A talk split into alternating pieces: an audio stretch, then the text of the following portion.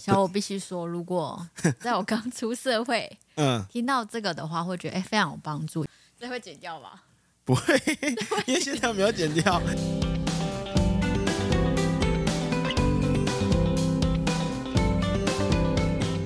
不知道伙伴们有没有减肥的经验？尤其是呢，过完年后，面对那个体重机惨不忍睹的数字，就会开始想要减肥，好让呢夏天呢能够呈现一个很棒的一个体态。啊，有行动力的人呢，就会开始规划一个减肥的计划，例如每一天我要跑多少步啊，或者是上几次的健身房。但是呢，理想很丰满，唉，现实非常的骨感。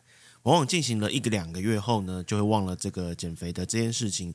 不知不觉夏天就到了，就会说啊，没关系，反正冬天再减。然后呢，就这样子年复一年的定了这个减肥的计划，然后嗯，就这样子。为何我们的计划往往无法达成，或者是过程当中我们都感到十分的痛苦？多半的原因是来自于我们设定的目标错误所导致的。这也是今天我们会着重在如何设定一个对的职业目标，透过好的计划来让自己去达成。如果有伙伴们不清楚什么是职业目标的话，或者是不太了解设定这个职业目标能够带来什么好处的话，建议你先去听 EP One，为何成功的人跟你想的不一样。透过职涯计划，让人生赢在起跑点上，这样子伙伴们就能够更清楚这一次的主题。那今天的主题呢，会环绕在已经有职涯目标的情况。所以，如果说对职涯目标还是没有方向的人，或者是呃不知道自己的目标为何的伙伴们，建议先去听一下上一集呃 EP Two、EP 三，里面有分享三个找到这个目标的方向，分别是擅长的事物，以及兴趣跟自信，最后是成长的潜力。呃，是由内而外去发想，或者是由自身的职位去往上，或者是横向去找寻，这就是这一集想跟大家分享的抉择。透过职业目标建立改变的勇气。下集篇，今天非常开心，邀请到一位我觉得非常厉害的 UI U 叉的伙伴们来到现场，那我们就热情的欢迎他。嗨，大家好，我是 Sandra，我目前是一个 US UI 设计师，那主要是在 等一下。哈哈哈！我听到我的台湾口音了。再一次，哎、欸，他真的很清楚听到我自己讲的话。我也靠很近，所以才听得到我的台湾口音。大家好，我是 Sandra。那我目前的职位是 US UI Designer，然后我主要是在软体业做软体的设计。嗯，但当然大家就会觉得，我就这样设计下去就好啦，就当个产品设计师，不就好棒棒吗？但我觉得。人生应该不止这样，所以才需要来到这里跟你聊一下。谢谢 Sandra 来参加我们的节目。那今天会找 Sandra 来呃这个节目，最主要是因为他最近职涯有遇到了一些困惑，然后刚好跟今天今天想要分享的主题有关系，所以想说，哎，我今天可以跟大家分享之外，同时也可以跟他分享，然后希望对他是有些帮助。嗯哼。OK，我们在做职涯目标设定的时候，需要先厘清自己的目标是什么。先从未来去反推到现在去思考，距离这个目标差多少？根据这个目标，每一年去规划要加强哪些能力，或者是加强哪些经验，帮助自己最终能够达成目标。所以，我们首先要有一个很明确的一个未来的目标。过往我们在做职涯目标设定的时候，最常遇到的一个状况就是我们的目标它不是一个量化的结果。那我们这边先分享几个 NG 的量化目标的设定。第一个，就比如说我想要成为有有名的人。然后第二种就是我想要成为有钱人啊，第三种就是我想要变瘦。听起来我觉得没有什么太大的问题。但其实有个很大的一个状况就是呢，首先我想要变成有名的人，那我们无法定义什么是有名。大家对有名的这个看法跟想法都不太一样。例如有多少人知道你才算有名？是去早餐店跟阿姨说：“哎，老样子。”然后阿姨就会帮你做出一个你独特的早餐，这叫做有名吗？大家对有名这件事的想法都不同标准。然后再来就是我想要变成一个有钱人，到底多少钱才算是有钱人？是打开冰箱里面有满满的鸡蛋哦，才叫有钱人？最后就是我们常许下的目标，就是我想要变瘦这件事情，是喝了五杯啤酒，哎，发现自己都没有肚子啊，才算是瘦子。每个人对变瘦这件事情也很难去定义何谓什么叫做瘦子。所以如果说我们无法精准的定义自己的目标的话，那你自然就很难去规划这个执行的计划。就像刚刚提的三个例子，如果无法定义什么叫做有名，那我怎么知道我每一年要做到什么样的程度，才是帮助自己达成有名的这个目标？所以这样在做执行计划的时候，自然就很难去清楚的去规划。这个时候呢，我们就可以透过量化来解决刚刚讲的一些问题。那担心还是有伙伴们不太清楚什么是量化的目标，那我们就快速的带过一下，什么叫量化的目标？就也就是说，你可以用明确的数字。时间、频率、百分比的指标去衡量，那透过量化的方式来修改一下刚刚我们举的三个目标。第一个，我想要变成有名的人，那你可以改成是说，七年后我想要变成一个百万订阅的 YouTuber。或第二个，就是我想要变成有钱人，可以改成是十年我想要拥有一千万的存款。那第三个，我想要变瘦，可以改成啊，一年后我的体脂二十趴。好，那我们先来讨论一下为什么时间轴这件事情是非常重要的。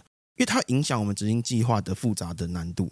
假设假设我跟你说，我们一年要存一千万，那你会跟我说不太可能办得到。如果说是二十年存一千万，那你就会跟我说，嗯，好像有这么机会。所以如果说我们把量化的方式套用在所谓的职涯目标身上，就会变成七年后我有成为一间百人公司的产品的协理。所谓的职涯目标呢，其实就是一种自我实践的一个价值。所以，我们必须清楚自己的定位跟角色的认知，你才会有自己的印象。透过这样的方式，我们才能够让自己更清楚知道说，哎，我想要成为一个什么样的一个人。例如刚刚举的一个例子，我们想要成为一个百人公司的一个产品协理，那我们可以做的方法其实很多。你可以先去一零四，或者去 Google 各间公司对于产品协理的职位所要的能力是什么。假设产品协理呢，需要六个项目的能力。那也就是说，我们必须具备这六个项目的能力，才符合这一个资格。那我们可以先去评量，我们在这个每个项目当中的分数是多少。假设我现在目前待在这间公司，一年后我的分数大概会提升多少，并且每一季或者是半年去看是否有按照当初的这个计划去提升。那我自己的习惯呢，是半年去检查一次。一来呢，半年的数据的改变的幅度比较大。二来是我其实还蛮懒的，我习惯抓大放小的方式，所以大家可以依据自己的习惯去安排多久去检查一次。要抓什么大？我之前在其他书上有提到，嗯，有看到，就是有人说，其实你每天做一小步，那你回头看，其实是一大步。嗯，那感觉就是跟你这个理念有点倒过来看，因为它就是让自己每天都动十五分钟好了，或者十分钟，嗯，其实一个月就是。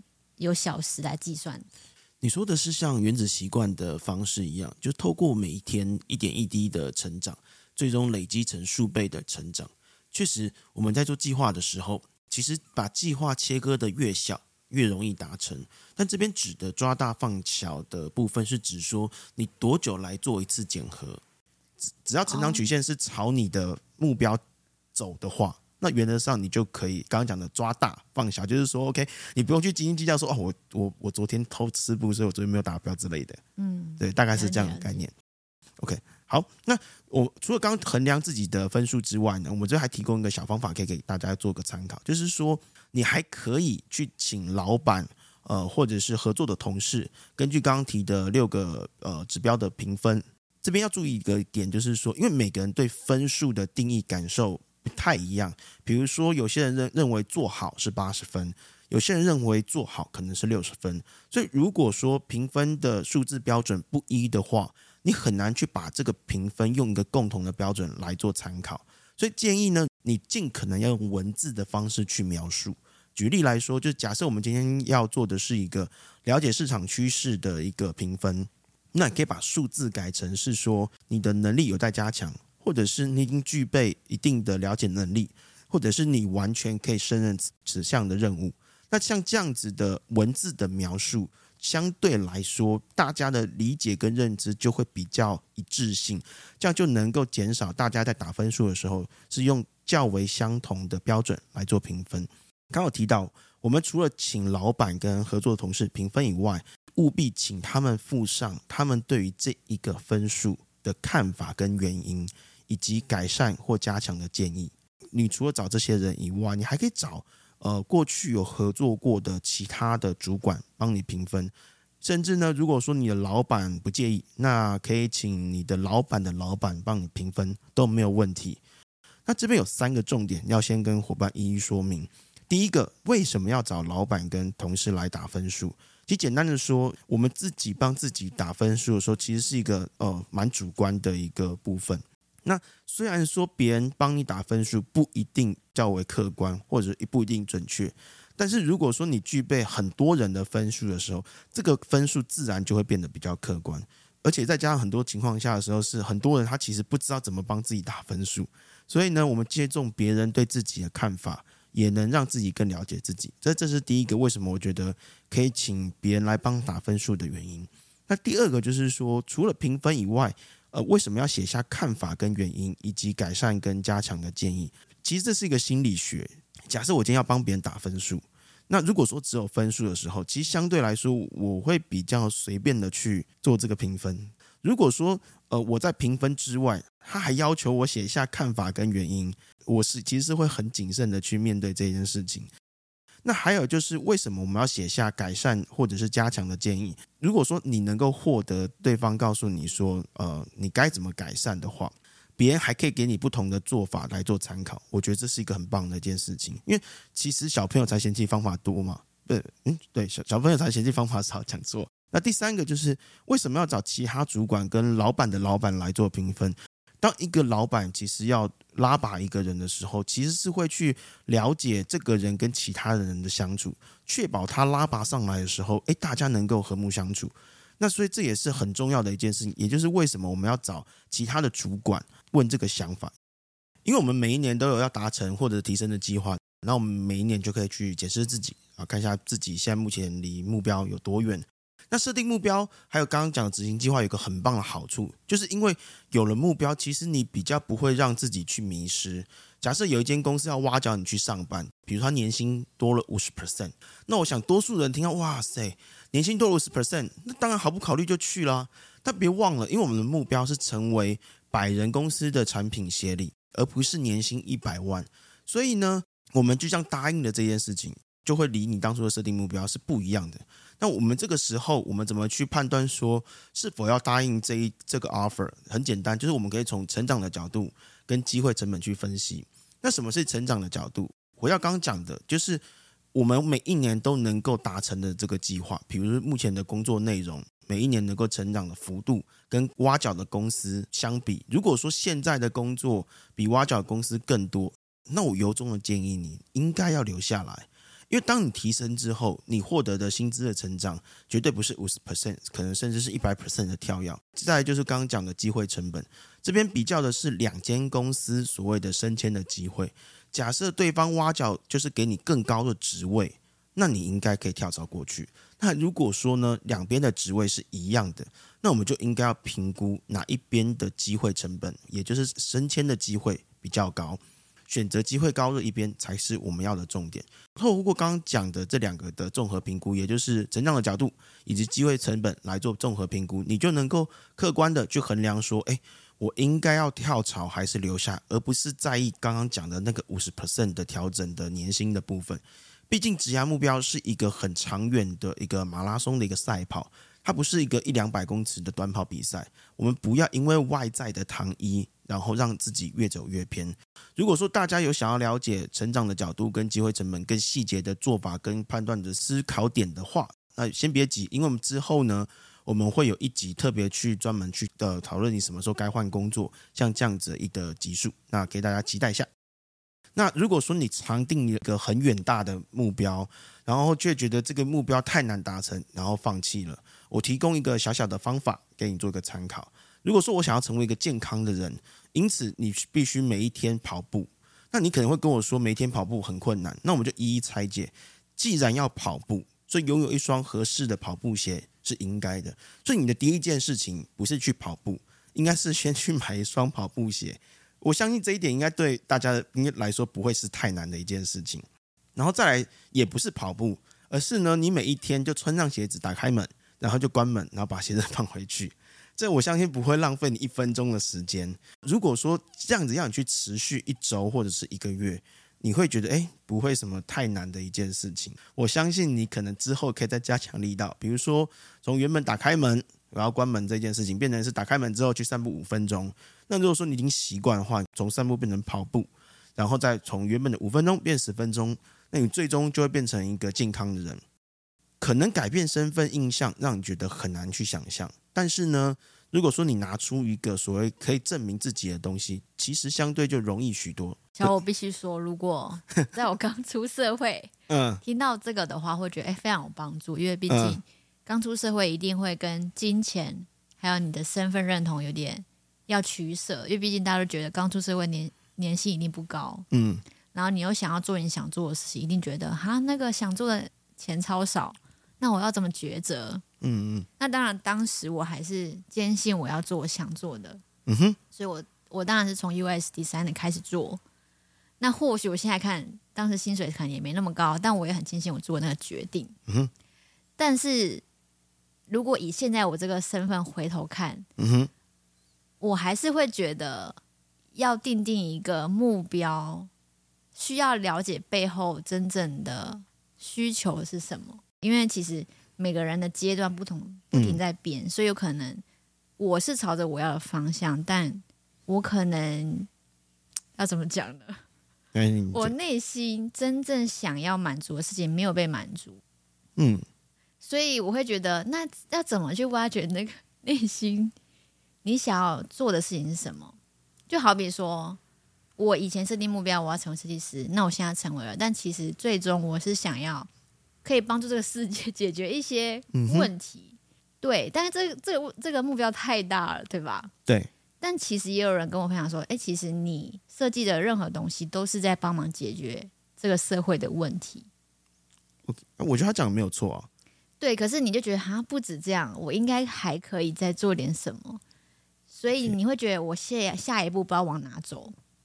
你可以知道我的问题。我我 大概我我我我再厘清一下你刚刚讲的想法，就是说你你想要再做一些更了不起的东西，即便你现在达成了，但是你觉得现在达成的这件事情，并没有达成你心中的那个了不起的事情，你还想再做更多，可以这样理解吗？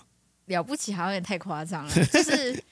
对，你想要做更有意义的东西。嗯、我我先讲，其实我认为所谓的职业目标，我们最终在追求的是自我价值的认同、自我价值的实践。嗯、其实多数的人之所以会目标选择方向错误，不一定是他计划没有达成，而是他对自己的了解不够。嗯，我也是这样觉得。对，我认为如果说你对你自己了解是够清楚的话，其实你的目标会一直不断的改变，但是那个方向会是一致的。有我，我有这样觉得。我觉得我是朝那个方向，但是你还是觉得未来是模糊的。我认为多数的人，除非是破釜沉舟，想要去做一个很大的改变，要不然原则上我们的目标都不会是十年，可能都是三到五年，都是你短期可以看得到的一件事情。所以你的意思说，我现在就是先回家设定一个三年的目标？我会比较建议的方式是，你先把目标设短一点。我这短点，但不是设一年，一年有点太短了。是指说，就像刚刚讲，可以先设三年，因为三年的改变很大。那你可以先去想一下，你三年要做的事情是什么，然后你追求自我的认同是什么，你要做的做的改变是什么。那你先从这个三年去回溯到现在，去回推说，那你到底还可以做哪些事情，然后帮助这个三年后的这件事情去达成。我其实也有利用你刚刚分享的，就是以角色定位去帮自己设定目标。对，所以我当然也有设定自己的目标，我要成为怎样的人。嗯哼。所以这就是我认为十年后的目标。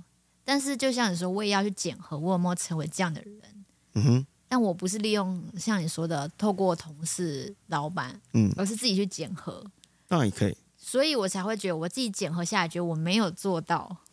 哦，是，是这个问题。是我为什么刚刚会分享，就是说，其实我以前也是一样，就是我以前在做工程师的时候，觉得说我好像有做到，或者我好像没有做到。我发现我完全没办法很客观的去评量这件事情，嗯，所以我才设计了一个我自己的检核评分表，然后我就会每一年拿给我的老板、跟我的同事、跟相关的主管，或者是老板的老板，甚至董事长来请他帮我评分，说，哎、欸，你可不可以帮我？请董事真的真的，我我会请董事长说，哎、欸，你可以帮我评分，你可以帮我打个分数，就是我希望你很客观的告诉我的想法。就是当然，我们那当初那间公司没有很大啦，大概才三四十人，然后我就就厚着脸皮跑进去，就咚咚咚咚，就是因为他当然他也认识我，所以我就会跟他说，我我我有这个想法，那我有这 idea，可以麻烦你帮助我。他他就说 OK，他愿意帮助我，所以他就来帮我评这个分。可是你那个检核表其实包含你整个人生，可能包含你的职涯，包含你的，例如说减肥计划。嗯，他真的知道你这些 detail 吗？哦，不会啦，因为我刚刚讲的是职涯目标嘛，所以我那个时候那个时候的计划是我七年要成为一个系统设计师，然后我就去分析说，一个好的系统设计师必须要具备哪些能力。那就像刚刚讲，我就把这些能力全部都条列下来，然后就把这些能力用文字的方式去描述，然后请大家去。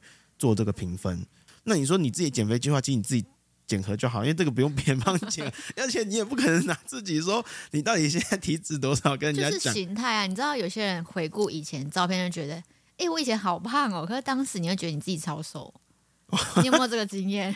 我一直都胖，所以我之后逐渐变胖，我没有变好的。所以其实给别人检核也是有好处，你就不会自以为很瘦这样子。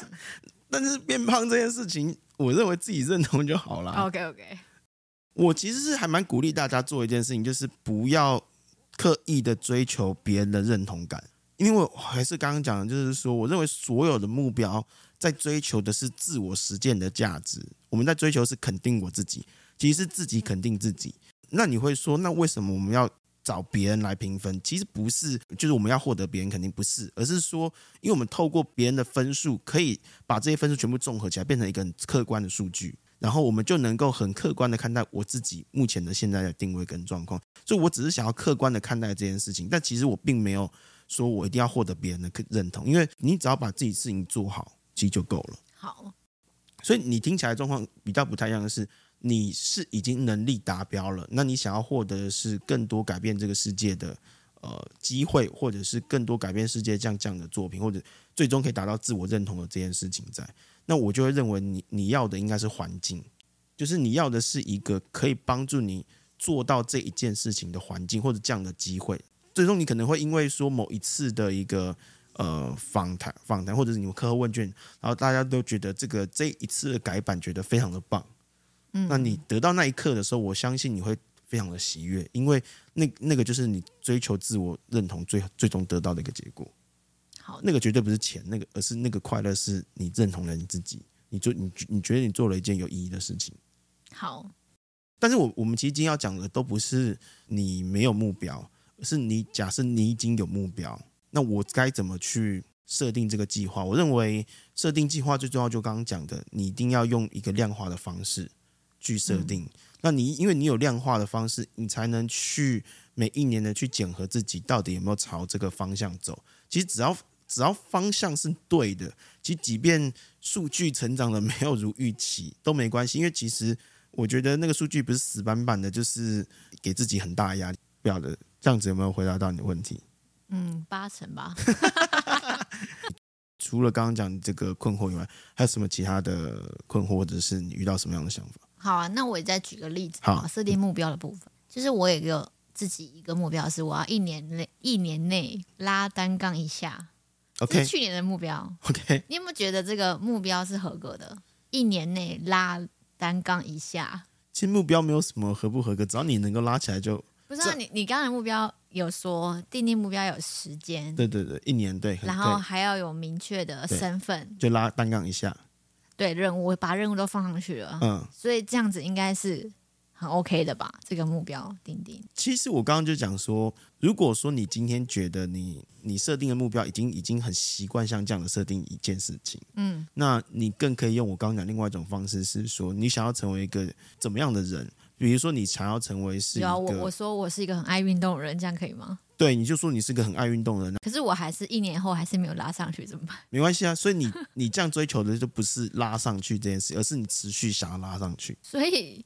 所以意思是，当我达到这个目标，我就会失去斗志了吗？你你就不用放，因为你的目标不是拉拉上去，而是持续拉这件事情。可是我就是想拉上去的。不会，这就是我刚刚讲的。如果说你的目标是设定拉上去一次，那很可能是你拉上去那一次，那你就放弃，就失去斗志，就失去斗志。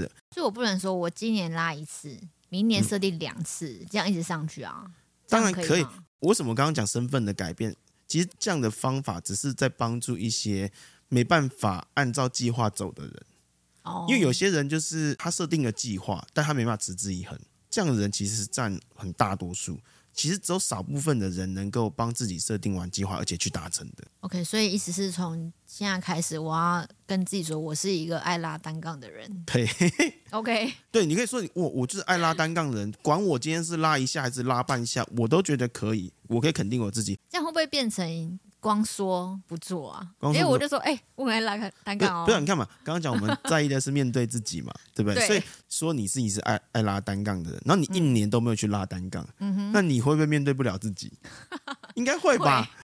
会还是回到刚刚讲，就是说，只有自己了解自己的时候，你才能设定出一个你认为真正在意的目标，嗯，而不是别人别人的眼光，比如说。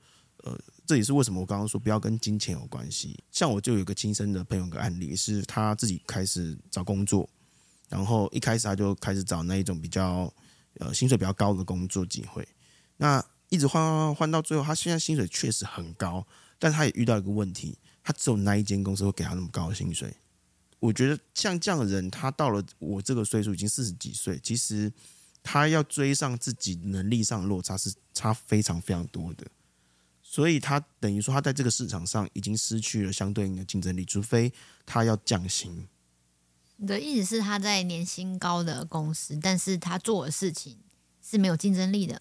呃，应该是说这个意思吗？某种程度，他是因为某些契机，他去这一间公司上班。嗯。但是他如果说离开那间公司，他去下一间公司的时候，嗯，其实是没办法再用同样的薪水去拿到，哦，或者是说，他即便拿得到或一样，或者。他也可能能够选择的工作越来越少，那他就在那边待到老就好了。我们其实，在做职业目标设定，最害怕的一件事情就是，我们是依靠公司才有这样的薪水。嗯，我们最好的一件事情是，我们拥有这样的能力，而我去面试十间公司，十间公司都可以给我这样的薪水。嗯，那这样就是完完全全我在挑选工作，而不是我需要依附这间公司。绝大多数的原因，就是因为他们的目标设定都是跟钱有关系。因为如果说你目标设定一直不断的追寻的是自己的能力成长，嗯，然后你也会去透过面试来验证自己是有这个价值的话，嗯，其实你根本就不用担心这件事情。OK，希望今天的分享对你有帮助。如果喜欢的话，还请按下五星，然后或者留言分享你对这一集的感想以及建议，也欢迎分享你遇到的遭遇或者状况。如果相同的留言数够多的话，那我很有机会额外录制一集来做分享。花了 fuck life，怎样看来。你说只要是够多，你前面说要量化哦。呃，够多就是大概十折以上。如果相同的话，我就会想说，那我就把它拿来录一录好了。OK OK，对对，花了 fuck life，看来又面对人生抉择时的勇气啦。那我们就下集见，拜拜。